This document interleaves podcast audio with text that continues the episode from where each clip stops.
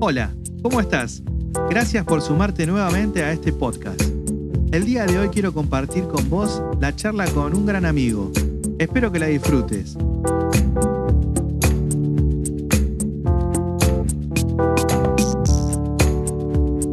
Bueno, esperemos que salga tan espontáneo como salió la, la primera parte de la charla que tuvimos. Pero bueno, presentate vos.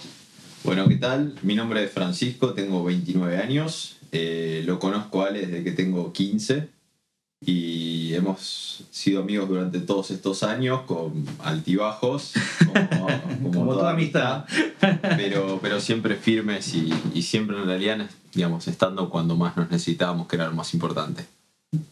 Bueno, eh, la intención de hoy fue casi caída de, de arriba, ¿no? Porque eh, si bien estaba planeada la charla, eh, mi intención era que, que, Frank cuente una gran experiencia de su vida. Eh, como, como todo lo que hago acá es simplemente contar experiencias que quizás a alguien le, sirva de, ayuda o de disparador para, para modificar algo, para superar algo. Y, bueno, Frank es un, un gran amigo, eh, que me ha guiado en muchas cosas y lo sigue haciendo, creo que como todo amigo en la vida. Este, pero puntualmente él fue siempre un, gran colega de entrenamientos, de motivación para, para un, desarrollo físico y también eh, aprender lo que es eh, la buena alimentación. Pero sobre todo es el, el amigo que te acompaña y te motiva para que no bajes los brazos. Y por eso lo, elegí a él, eh, aparte él siempre comparte las locuras de los nuevos proyectos míos. Me pareció una buena oportunidad de que él pueda compartir eh, bueno, su, transformación eh, corporal, por así decirlo. Y mental. Y mental. Este, la, la charla de hoy básicamente tiene que ver con la motivación eh, en lograr un objetivo. Eh, quiero que, que, Frank cuente, bueno, empezamos a contar básicamente cómo, cómo fue todo este proceso de, llegar a, este nuevo cuerpo que, siempre hablamos. Bueno, eh, por ahí a través de, este medio es un poco difícil imaginar quién o cómo soy yo. Y les voy a contar un poco de, muy resumidamente de mi vida digamos, siempre desde muy chiquitito yo tuve una tendencia a, ser más bien gordito, obeso, como hablábamos hace un rato con, con Ale, eh, a no estar dentro de los estándares de, lo estética y sociablemente aceptado, ¿no? Eh, y bueno, durante casi 20 años de mi vida estuve a merced de, de, justamente todas esas cuestiones, todo lo que rodeaba el hecho de, no sentirme cómodo, de no estar bien, eh, de ser rechazado, bueno, un montón de cosas que si a vos te pasa seguramente lo conoces muy bien. Eh, a todo eso hay que sumarle, yo desde muy chiquitito hice deporte, desde los tres años, o sea que no, no es que era una persona que era más bien sedentaria, sino que siempre me gustó hacer deporte. Eh, pero bueno, evidentemente nunca lo acompañé como correspondía con la alimentación y, bueno, eh, otra de las cosas que, conversamos con él hace un rato es que llámese sobrepeso, llámese depresión, llámese cualquier cuestión que lleve a que tu cabeza no esté funcionando como, como entre comillas, debería, eh, trae un montón de cuestiones apañadas atrás que obviamente se manifiestan de distintas maneras, ¿no? En mi caso seguramente fue a través de, del sobrepeso. Eh, volviendo al, digamos, al, desarrollo de mi vida, eh, yo durante muchísimos años jugué al rugby, hice un montón de deportes, pero mi deporte principal fue desde los nueve años el rugby, con algunas intermitencias, con muchas lesiones en el medio. Eh, pero siempre con muchas ganas y, con mucha pasión porque eh, fue algo que, me, amé durante muchísimo tiempo y que, que, me acompañó, me hizo conocer un montón de gente, de lugares y, que estoy muy agradecido y me enseñó mucho sobre todo. Pero siempre me vi limitado por mi físico. El tema es que el rugby tiene eh, una pseudo aceptación por ahí un poco más el, rugby un poco más antiguo, el de ahora es un poco más profesional y, te exige otras cosas, pero cuando yo empecé a jugar, cualquiera, realmente cualquiera jugaba. Eh, y era más amateur, más de club y más para divertirse y, más que nada cuando uno es chico y, lo que busca en realidad es que nada, te desarrolles en, el hecho de, disfrutar, de socializar y, más que nada de, tener un poco eh, un tema de, del disfrute entre, entre gente de la misma edad y con un mismo objetivo, ¿no? Y estar un rato al aire libre.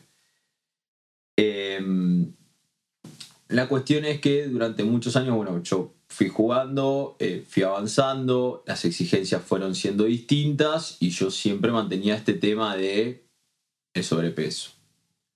Y por ahí donde más se manifestó fue cuando llegué a la edad de 15, 16 años, donde a nivel deporte se empiezan a exigir un montón de cosas y obviamente yo no estaba preparado para eso o, no, o mentalmente tenía muchas ganas, pero el físico no me acompañaba. Hago hincapié en el tema del deporte porque creo que por ahí por fuera del deporte eh, creo que a todos nos pasa lo mismo. Eh, sabemos que en el colegio, en, no sé, en el círculo social donde uno se maneje y, un montón de cosas, sabemos todo el calvario que uno puede llegar a sufrir si justo te toca gente que no es precisamente agradable o, que no acepta las cosas como son o, que tiene ganas de herir, sobre todo que tiene ganas de herir. Muchas veces no tomando dimensión de lo que realmente le está generando al otro. Entonces por ahí voy al deporte porque fue justamente el salvavidas que a mí me ayudó a poder voltear la tortilla y que todo eso que estaba del otro lado yo encontraba un bálsamo en el deporte. Entonces podía hacer oídos sordos a todo eso porque yo tenía mi club y mi deporte. Eh, bueno, volviendo a, lo que comentaba antes, 15, 16 años, bueno, una exigencia superior, eh, entrenar más veces por semana. Eh, yo justo empecé a jugar en una época en donde el rugby empieza a sufrir una transformación, donde empieza este tema del murmullo del rugby profesional o semiprofesional. Eh, en donde se empiezan a exigir un montón de cosas por fuera de lo que era lo normal hasta esa época, que lo normal era ir a entrenar los días de semana y jugar el fin de semana. Y por ahí empezó a hablarse de nutrición, de gimnasio, de suplementación y de un montón de cosas que para nosotros eran nuevas porque los tipos que estaban arriba nuestro, qué sé yo, yo me acuerdo siempre el ejemplo de Serafo Dengra, que él decía, era el único de, esa camada de Pumas, que el tipo iba al gimnasio. Eh, y el resto, sí, qué sé yo, por ahí alguno iba, pero no, no, no era que se entrenaba en el gimnasio porque después adentro de la cancha el tipo quería ser mejor deportista. Era entrenamiento de rugby nada más. No existía esa, esa dualidad de, de complemento entre el deporte que vos haces y bueno, todo lo que puede llegar a ser otras actividades como, como complemento. Eh, y ahí fue donde me vi en el puerto con el barco saliendo y dije o me subo al barco eh, o me bajo del barco. No había un gris. Eh, o, me subía al barco y aceptaba el desafío de que todo eso que yo quería cumplir como sueño, que era jugar en primera y, un montón de cosas que, que, venían atrás. Obviamente cuando esos chicos querés jugar en los Pumas, querés irte a jugar afuera, le pasa al jugador de rugby, al jugador de fútbol, al jugador de tenis, de golf, de básquet, de, cualquier cosa. Eh, uno ve al, al máximo exponente y obviamente te inspirás si querés llegar a eso. Y bueno, decidí subirme al barco, con, mucho miedo, con mucho temor, con eh, sobre todo una carga de frustración previa, porque ya sabía lo que me esperaba y yo sabía quién era yo, entonces sabía que no me iba a alcanzar. Pero bueno, yo me subí igual, dije, yo quiero cumplir esa meta, quiero cumplir ese objetivo.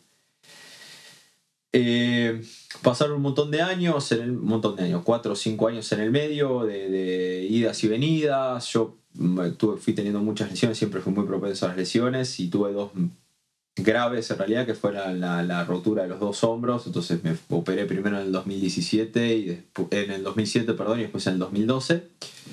Y me llevaron recuperaciones largas, entonces por ahí la del 2007 sobre todo estuve un año sin jugar, la del 2012 volví a estar un año sin jugar. Y La del 2012 creo que fue, yo en el medio eh, tuve un muy lindo año de rugby en el 2010, eh, con una camada muy linda de jugadores que se juntó, con las cuales hoy me llevo con, con bastantes muy bien y, con los que disfruto charlas. Eh, y ese año a mí se me cumplió un sueño en particular que fue con 20 años haber podido jugar en intermedia, que es para que entiendan como la reserva en el fútbol. Y haberlo hecho en el rugby con 20 años, en una posición como primera línea que eh, demanda una cierta madurez física y mental, estaba bueno y era como decir, bueno, evidentemente todo el esfuerzo que estoy haciendo viene bien, viene bien por este camino. Lamentablemente después me lastimó el hombro y me tengo que operar. Y creo que 2012, eh, a finales de 2012, terminé de hacer un clic en la cabeza dije, yo quiero volver a jugar al rugby, pero quiero volver a jugar al rugby en serio. Quiero volver a jugar al rugby con las condiciones que el rugby exige, quiero volver a jugar al rugby con, con todo lo que, lo que eso conlleva y sobre todo quiero dejar de una vez por todas de estar eh, disconforme, descontento y, sentir vergüenza de, lo que veo cuando me miro al espejo. Eh, hace un rato le comentaba a Ale que el primer paso es darte cuenta que tenés que dejar de hablar y tenés que empezar a hacer quejarse nos quejamos todos. Eh, yo sé que es re difícil lo que estoy diciendo porque lo viví. Pero eh, también es importante que alguien te lo diga. Porque si seguís hablando, si seguís poniendo excusas, nunca vas a encontrar nada distinto. Porque vos estás tratando de buscar un resultado distinto con los mismos recursos. Y no lo vas a lograr nunca. Entonces tenés que dar un volantazo y decir, loco, basta sea lo que sea, en mi caso fue el sobrepeso, pero puede ser cualquier cosa.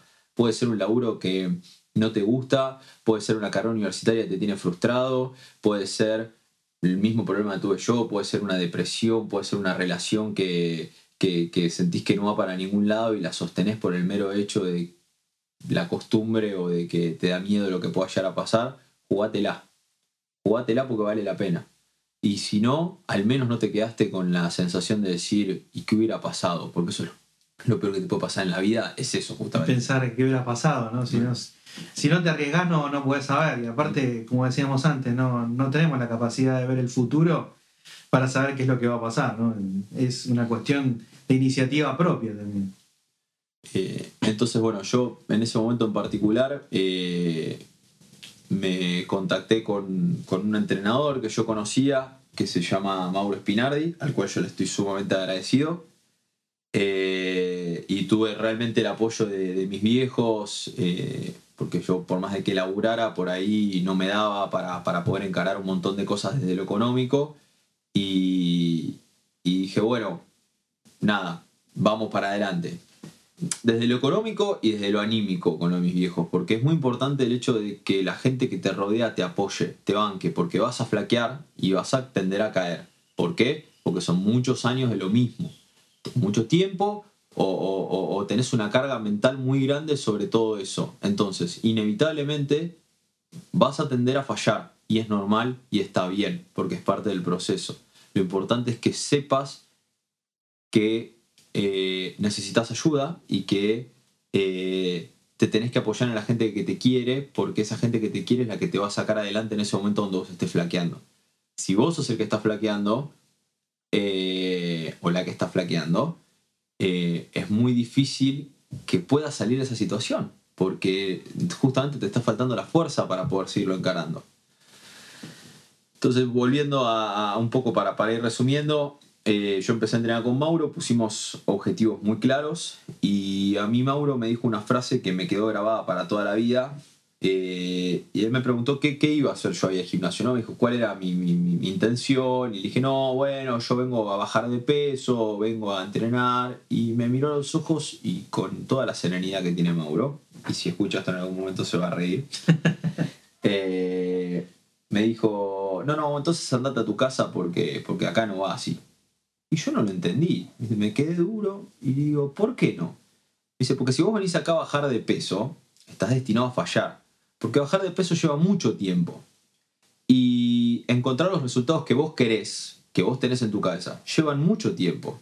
Entonces, si vos tu único objetivo es bajar de peso, te vas a frustrar dentro de dos semanas cuando veas que no bajaste el peso, porque es un camino muy largo. Me dice, vos acá venís a entrenar, vos acá venís a ser una mejor persona, vos acá venís a convertirte de nuevo en un jugador de rugby. El bajar de peso va a ser una consecuencia de todo eso.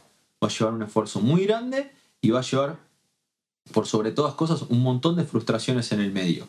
Y vos lo que tenés que estar es dispuesto a poder aceptarlas, porque en algún momento ese objetivo se va a dar.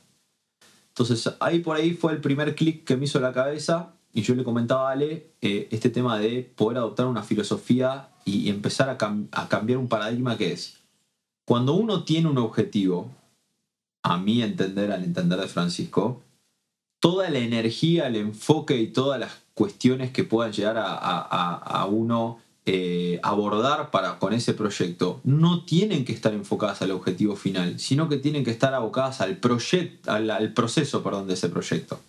¿Por qué al proceso? Porque el proceso es el que te va a llevar a vos al objetivo final. Cuando uno mira el objetivo final, si solamente miras el objetivo final, es enorme y es muy frustrante.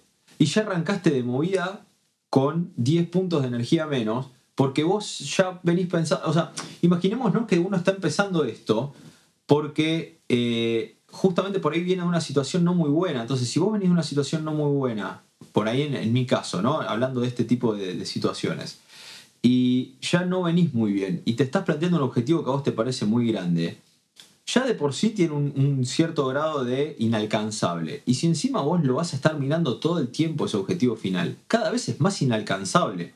Porque el tiempo va pasando y vos cada vez lo ves más lejos. Entonces por eso es que yo digo que para mí todo el esfuerzo, toda esa adrenalina, toda esa frustración que uno va a poner y todo ese sobreponerse y seguir adelante, tiene que estar abocada al proceso que va a conllevar ese proyecto.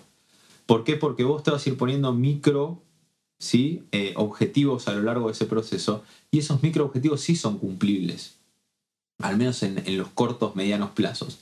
Entonces eso va a ser más llevadero el proceso. Y cuando quieras acordar, que esto me lo decía Ale, ese gran, gran, gran objetivo que vos tenías, se va a convertir en un pequeño objetivo algo más grande todavía. Son pequeños escalones que vas eh, subiendo hasta llegar al, último o al primer piso, porque después, como vamos a ir viendo, cada uno tiene, bueno, cumpliste esta meta y después, bueno, hay que ponerse otra, no, no, es quedarse solamente con, con uno solo, ¿no? De hecho, mi primera gran meta era estar muy bien para jugar al rugby. Yo lo logré. Yo, eh, para que se den una idea, pasé de pesar 112 kilos a pesar hoy 82 kilos.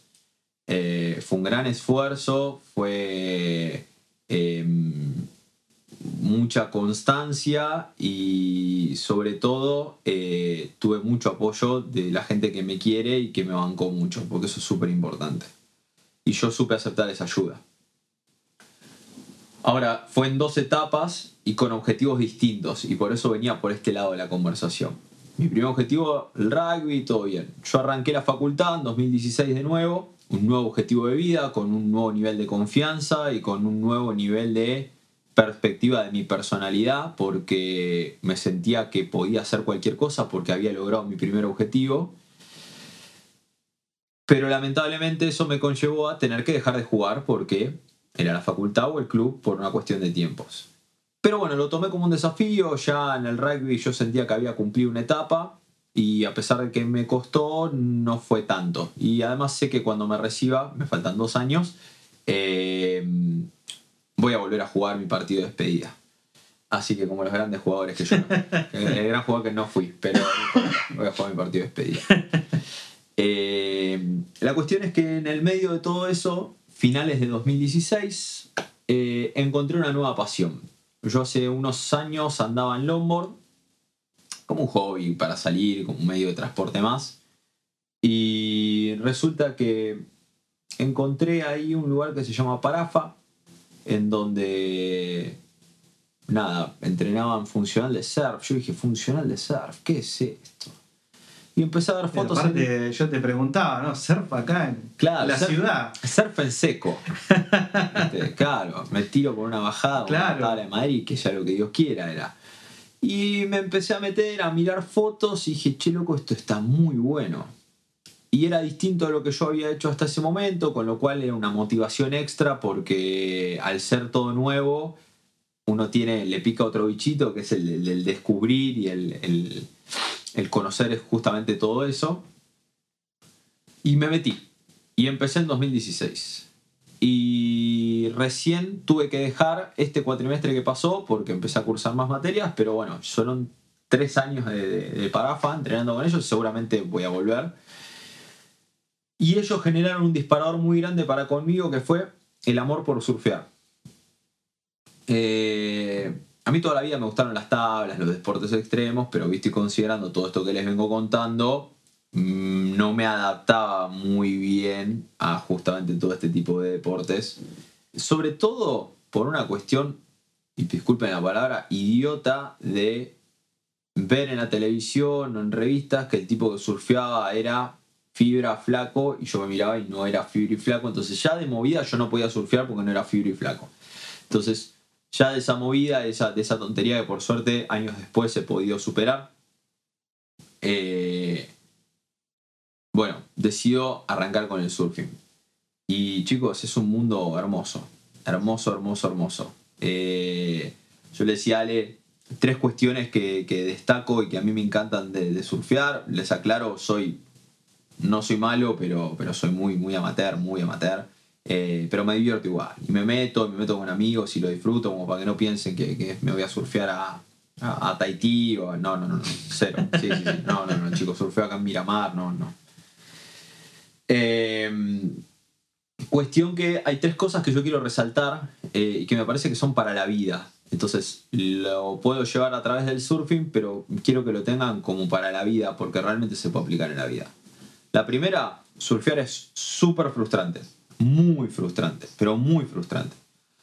Por más de que vos entrenes mucho fuera del agua, cuando te metes al mar es todo distinto. Todo distinto. Todo lo que vos pensaste que iba a ser de una manera, bueno, es de otra.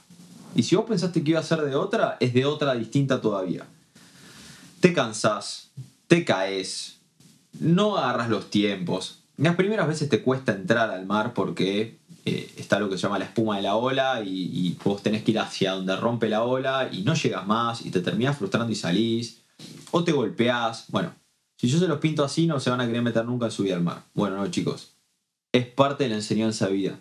La vida es frustrante, la vida es una frustración continua, pero lo que nosotros tenemos que hacer es agarrar esas frustraciones y convertirlas en energía para poder, digamos, generar una resiliencia, ¿sí? Y poder tomar todo eso y, que explote en algo positivo. La cuestión número dos es, una vez que vos le empezaste a agarrar la mano y que decís, bueno, acá es donde estoy, te sucede una segunda cuestión, que es, ahora quiero hacer un montón de cosas, nivel 2 de frustración. ¿Por qué? Porque hay un montón de cosas que te gustaría hacer y que empezás a no poder hacerlas. Entonces es el nivel 2 para, para superar esa frustración. Pero más allá de todo eso, y la dejo para el último porque para mí es la más linda de todas. Eh, el surf tiene algo que es hermoso y es la alegría y realización que uno tiene por el logro ajeno. Nosotros vamos a surfear siempre entre amigos. Eh, en general somos grupetes de entre 5, 6, 10, más o menos. Hemos sido más también y vamos variando. Los que pueden vamos y somos un grupo bastante grande de chicos, entonces los que podemos vamos y, los que no pueden, bueno, arreglamos para otro fin de semana.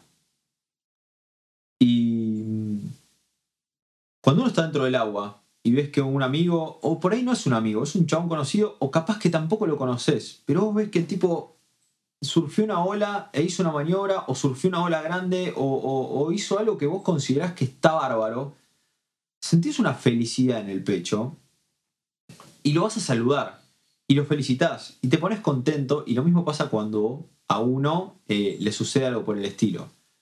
Em, a mí me pasó particularmente el último fin de semana de julio largo. Fuimos a surfear con un grupo de amigos y me tocó tener la... O sea, primero no me quería meter. Fuimos a un lugar donde yo no me quería meter, estaba medio... había roto la tabla el día anterior, estaba medio frustrado y uno de los chicos me insistió. Le dije, no sé, porque. Nada, no, me daban ganas. Me insistió, me insistió, me insistió, cuestión que me metí. Y surfé lo que yo hasta hoy considero la mejor ola de mi vida. Eh, cuando me bajé de la ola, primero sentí una alegría tan grande tenía ganas de abrazar a todos los que estaban dentro del mar. todos, todos, todos, todos, todos los que estaban dentro del mar, yo tenía ganas de ir uno por uno y abrazarlos. Segundo, me pasó que me di vuelta y todos los chicos que estaban conmigo estaban con los brazos arriba festejando la hora que yo había surfeado. Y me puse muy contento, y yo sé que ellos están muy contentos por mí. Y cuando salimos del agua, lo primero que hice fue ir y acercarme a Diego y decirle, loco, gracias por haberme hecho meter al mar. Gracias. Porque nunca lo hubiera surfeado y porque hoy no tendría esta alegría, esta sensación que tengo adentro. Y después fue lo lindo de salir y compartir. Entonces decir, che, vos agarraste una ola que estaba re buena y vos la otra. Y no es, viste la hora que agarré. Claro, no es una competencia de. Al contrario, es, es como una competencia hacia el afuera. Es como decir, "Oh, no, porque vos agarraste Sí. una hora que estaba buenísima, no, vos agarraste otra. Y eso se trata de compartir desde eh, un amor compartido, ¿sí? Vale la redundancia. Entonces se trata desde entender un amor compartido. Y desde un lugar sano. Yo le decía a Ale, no es que no existe competencia. Yo creo que la competencia nosotros la canalizamos desde la motivación. Desde el decir, uh, mirá lo que hizo este. Bueno, si él pudo y se animó, yo me tengo que animar a hacerlo. Y a mí eso me encanta. Todo esto tan lindo que a mí me dio el surfing, eh, me permitió generar un segundo cambio en mi vida, que fue decir, bueno, pará, yo voy al mar, voy a surfear, me gusta mucho hacer esto, yo quiero estar físicamente óptimo para hacer esto. Entonces, encaré el año pasado un segundo cambio que fue donde definitivamente terminé de bajar los kilos que me faltaban y bla, bla. Eso es anecdótico. ¿Y por qué digo que es anecdótico? Porque simplemente bajé algunos kilos y punto. A mí lo que me permitió es darme cuenta que las cosas son posibles si uno se las propone. Uno, re cliché, sí, ya lo sé. Pero repítanselo, porque cuando vos te repetís las cosas, hay algo que te queda girando en la cabeza, y eso es lo importante. Vuelvo a lo que dije al principio. Iguales recursos, iguales resultados. Iguales procesos, iguales resultados. Si uno no hace un cambio de rumbo, si uno no genera algo distinto, nada va a cambiar. Y sobre todo, traten de buscar qué les apasiona. En mi caso fue el surf, o es el surf hoy en día, en su momento fue el rugby. En mi caso encontré una pasión por lo que es la actividad física y por desafiarme constantemente, sobre todo disfrutando hoy en día de tener la capacidad de poder encarar un montón de cosas que hace unos años yo no hubiera podido. Pero eso también te da el disfrute y el reconocimiento y el, valorar eh, el hecho de decir, bueno, yo en algún momento no pude y me esforcé y hoy sí puedo. Entonces lo tengo que disfrutar y lo tengo que valorar porque me llevó mucho trabajo. Entonces eso es para todas las cosas de su vida. Sepan valorar lo que hacen.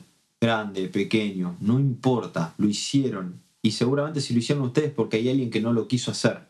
Entonces sepan valorar cada una de las cosas que ustedes hacen. Porque es importante, porque les llevó un esfuerzo y porque seguramente a largo plazo, cuando lo miren para atrás, van a tener la capacidad de agarrar y decir, uh, pucha, mira lo que había hecho, no era tan sencillo como yo pensaba, o no fue tan chiquito como yo pensaba. Y eso está buenísimo, pero para mí es más valorable poder disfrutarlo en el momento, porque seguramente, por más de que vos consideres que sea grande o chiquito, el esfuerzo siempre es esfuerzo, y estás sacrificando una parte o de tu tiempo, o de tu esfuerzo, o de tus ganas, o de tu tiempo en familia, o de tu tiempo con amigos, o de tu tiempo de estudio, o de lo que sea, en pos de ese objetivo. Entonces, sepan valorarlo porque eso también es parte del proceso y eso también es parte del objetivo final. Tiene que ver también con quererse, aprender a quererse a uno mismo, que eso es lo que hablábamos también antes. Eh, el, el aprender a, a- a quererse, a conocerse, eh, eh, es fundamental porque si, si desde el vamos vos no, te querés, no te amás, no, no podés lograr eh, todo el resto. Es un- una cuestión que nace primero de- desde uno. Vos también me, me comentabas que había en el rugby tenías un, un entrenador que vos lo marcabas, que primero como que te frustraba al principio, pero viéndolo a la distancia logró algo en vos.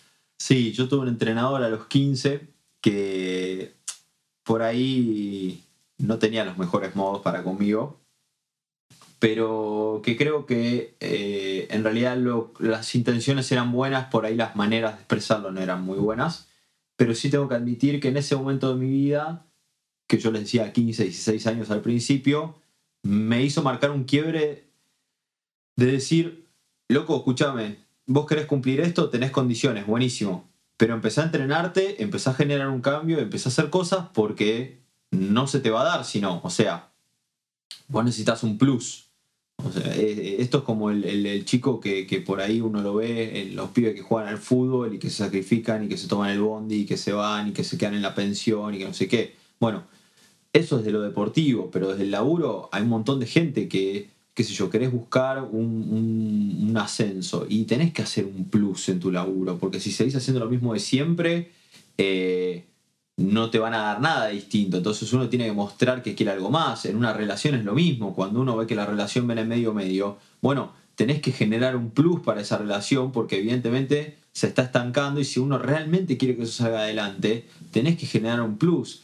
Eh, entonces es para todo en la vida, no es solamente para el deporte. Es el entender que cuando uno quiere algo distinto, tenés que generar algo distinto. Volvemos siempre a lo mismo. Salir de esa zona de confort. De confort, exactamente. Entonces es, un poco eso.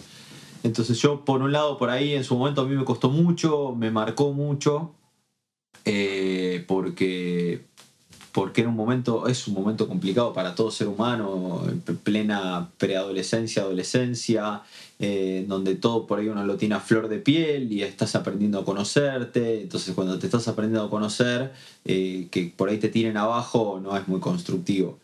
Eh, si hay alguien que entrena y me está escuchando, o sea, que, que tiene chicos a cargo, traten de manejar los modos de cómo dicen las cosas, porque tal vez las intenciones son buenas, pero uno no sabe qué efecto le está generando al chico atrás. la comunicación es clave. Cómo, Exactamente. Cómo bajás la idea, cómo se lo decís, y más en ese momento de tu vida. Eh, es crucial. No sabes qué le puedes estar marcando al pibe atrás. Entonces, eso ténganlo en cuenta porque es importante. Eh, ahora, eh, un poco también lo que hablábamos con Ale es. Uno va haciendo en la vida lo que fue siendo en la vida, ¿no? ¿Y a qué voy con esto? Uno se va formando como persona. Todos los minutos, segundos que pasan de tu vida, cada experiencia que uno tiene, te va formando un poquito y te va enseñando algo. Eh, y yo agradezco haber pasado por todo lo que pasé hoy, con 29 años, con un camino un poquito más recorrido y con ciertos objetivos cumplidos y mil de millones de objetivos por cumplir. Miles de millones de objetivos por cumplir. Pero yo estoy contento con quien soy hoy. Estoy feliz más allá de lo físico. Estoy feliz por, por un tema de personalidad, estoy feliz por un tema de, de, los amigos que tengo, de la gente que tengo alrededor, de, la gente con la que comparto mi vida, eh, de los logros que he ido cumpliendo. Y creo que eso es lo más importante. Y entender que si yo no hubiera tenido 20 años de, todo eso que me pasaron hoy, no sería probablemente quien soy. Entonces, eh, para mí el sacrificio o, el verdadero esfuerzo no estuvo en esos años donde yo hice lo de la dieta, el entrenamiento, sino que estuvo en poder soportar todo lo anterior, agarrar todo eso y convertirlo en energía positiva que a mí me haya permitido sacar algo bueno y poder generar un cambio en mi vida. Y creo que ahí está el, el, de la cuestión y si tuviera que hablar de un logro es ese. Eh, el no haberme rendido nunca y el haber dicho, no, no, no, no. Todo esto eh, en algún momento va a ser algo bueno y todo esto en algún momento se va a convertir en algo, en algo copado. Eh, y la otra, y creo que, con esto podría terminar, no tengan miedo a desafiarse. No tengan miedo a desafiarse, desafíense. Busquen algo que crean que no pueden hacer y traten de hacerlo. Y probablemente no lo puedas hacer. Pero probaste. Ya probablemente hiciste algo que nadie más hizo.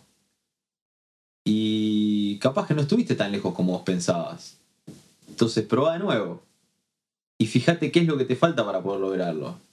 Y trata de laburar sobre eso y volver a probar. Y algún día lo vas a lograr. Y si esa misma modalidad la usás para toda tu vida, te puedo asegurar que primero todo se te va a hacer más divertido. Segundo, todo se te va a hacer más ameno. Y tercero, cuando quieras acordar, vas a haber tenido un crecimiento personal tan grande que nunca en tu vida te lo hubieras imaginado. Así que hay que animarse a desafiarse. Impresionante. Vos hablabas de que Mauro, cuando empezaste el proceso de, entrenamiento, lo primero que te dijo fue, acá tenés que venir a cambiar la cabeza. eh, ciertamente e- e- esa clave te, te ayudó en la motivación diaria, porque ahí a veces uno flaquea, ¿no? De decir, "Uy, tengo que ir al gimnasio, o tengo que hacer la dieta, o tengo que, que no sé, eh, ver de- de cómo manejo el plan de entrenamiento semanal. Ahí donde en el día a día eh, eh, vienen esos, esos tropiezos donde uno a veces deja, pero no solo en el entrenamiento, pasa con muchas cosas. A mí me ha pasado eh, como músico en, en mi instrumento, la guitarra, a veces decir, no, bueno, hoy me tengo que sentar a practicar tantas horas diarias y uno no, no lo hace porque no tiene ganas o porque siente que por ahí e- ese ejercicio diario no lo puede lograr o lo cansa mucho. ¿Qué, qué clave eh, encontraste vos en el día a día como para que, que esa, e- esa, ese desgano no, no te venza? Primero, eh, a mí me motiva mucho saber que hay gente que piensa que no lo voy a lograr. A mí me motiva mucho eso. El hecho de que saber que, que- que hay gente que por ahí piensa que no lo voy a lograr. O hay gente que piensa que lo que estoy haciendo es una locura. Eh, no, no hablando mal, digamos, una, una locura en el sentido de decir que por ahí ellos no lo harían. Y a mí eso me motiva muchísimo. Muchísimo me motiva. Porque, porque significa que algo estoy haciendo bien, porque estoy haciendo algo distinto. Algo distinto, claro. Entonces eh, significa que voy por el buen camino. Si Estás yo estoy haciendo haciendo- ruido. Exactamente. Entonces, si yo sé que estoy haciendo algo distinto, significa que estoy haciendo algo bien por todo esto que hablábamos antes, ¿no? Eh, eso por un lado. Y por el otro lado, eh, es, es esto, bueno, por ahí yo tengo un tema de, de competitividad muy grande, entonces a mí me sirve toda esta cuestión de, de- de- de- del automotivarme y decirme, che, loco, no, no bajes. Pero también es un tema de, de simplemente saber entender que el fracaso es parte del proceso. Entonces, cuando vos entendés que el fracaso es parte del proceso, un poco de presión te sacás de encima. Claro. Entonces vos agarrás y decís, bueno, no sé. eh, a ver, la cabeza es el peor enemigo. El peor enemigo de todos. Porque la cabeza la tenés todo el día hablándote. Todo el día hablándote. Y hay un tema. Si vos no hiciste lo que tenías que hacer en el laburo, no estudiaste para la facultad, no hiciste los ejercicios de guitarra, comiste lo que no tenías que comer, hiciste lo que, no, que consideras que no tenías que hacer, la cabeza te lo va a recordar y te va a decir, hey, Papá, escúchame. Hola. Sí. ¿Te acordás a la noche? Sí. Tuve mala birra. Y sí, tuve mala birra. Ese Pati no, no tendría que haber estado. Claro. ¿Me entendés? vos, papito, no hiciste los ejercicios ayer. Entonces, eh, uno también tiene que descontracturar un poco y saber decir, bueno, sí, la frustración es parte, pero es parte, no es el fin. ¿Sí? Entonces, uno lo que tiene que, me parece a mí, tratar de hacer, o lo que yo he hecho, es agarrar esa frustración, ver por qué fallé en eso, y como les decía antes, buscar laburar sobre todas las cosas que yo considero que se pueden mejorar. Y volver a intentarlo, y volver a intentarlo, y volver a intentarlo, y volver a intentarlo hasta que lo consigo. Entonces, es, es- es lo mismo. eh, cuando querés acordar ese objetivo que vos te habías puesto como inalcanzable, se terminó convirtiendo en algo que en realidad ya lo pasaste incluso. Y lo pasaste por arriba y seguiste porque no te diste cuenta. Y, y cuando querés acordar, ¡Wow! Eh, vos me contabas hace un rato del tema de, de- de- de todo esto, de la práctica de la guitarra y que, que te estabas proponiendo justamente hacer unos ejercicios y que cuando quisiste acordarlo estabas tocando mucho más rápido de lo Claro, que vos sí, pensaste que lo podías llegar a tocar. Y es, es un poco eso, es como que de golpe pones un, un parate y decís, wow, wow, ¿dónde estaba parado yo hace un tiempo? Acá, ¿y dónde estoy parado hoy acá? Y no pasó tanto tiempo, y mira todo lo que conseguí en el camino. Y eso también es importante, y por eso decía, sepan valorar cada cosita que van logrando, porque también eso hace más llevadero el proceso Claro. y hace que cada uno se vaya queriendo un poquito más, más. un poquito Sí, más, sí, un sí. poquito más. Y la frustración, chicos, el fallar es parte del proceso. Es así. Eh, nada va a ser perfecto de punta a punta y probablemente todo lo que ustedes se plantearon en el camino eh, haya un montón de cosas que no vayan a suceder de esa manera y pasen de otra. Entonces, sepan a veces entregarse a, a- a ese proceso y, y que vaya fluyendo y, y Sí, sí, tratar de relajar la cabeza un poco, ¿no? No, no ser tan castigador con uno mismo. O sea, saber de que sí, bueno, bueno, me tentó esa cerveza además. claro, Bueno, compensarlo con otra cosa. Sé que eso sucedió, bueno, pero no, no es el fin. Es como el pibe que agarra y dice, yo voy a terminar la carrera en cuatro años porque voy a laburar y, voy a tener una pareja y voy a tener vida social y sí, te va a durar un cuatrimestre. Y en un cuatrimestre te vas a dar cuenta de que no es que no vas a terminar la carrera, no vas a pasar del cuatrimestre que viene con vida. Entonces ahí es donde uno dice, bueno, listo, perfecto. No es fallar, yo voy a seguir con la universidad, pero entiendo que mi límite es este y entiendo que como cualquier persona normal que quiere tener una vida social, que quiere tener una pareja estable, que quiere, tiene que tener un laburo y que quiere estudiar para algún día poder ser profesional, decís, bueno, listo, si yo quiero todo esto, el límite es este. Y si no, empiezo a sacrificar cosas. Entonces, se trata un poco de ir balanceando desde ese lugar y no sentirse culpable por eso. Eh, es simplemente agarrar y decir, bueno, listo, es parte del proceso y también es ser valiente el hecho de agarrar y decir, bueno, listo, hasta acá llegué, eh, o cambio esto, o no va más, que también puede pasar. Eh, miren, amigo con el rugby, yo tenía intenciones de jugar en primera y un día me senté y dije, bueno, hoy priorizo la facultad y no juego más. Y yo no jugué en primera. Entonces eh, se trata también un poco de, eso, de, tener la valentía de sentarse con uno mismo, mirarse. Sincerarse, sincerarse con uno. Eh, y es re liberador, re liberador. Es muy liberador poder hacer eso. Eh, porque te sacas la frustración, te sacas el, pesar, entonces está, está bueno. Espectacular. Creo que más claro imposible.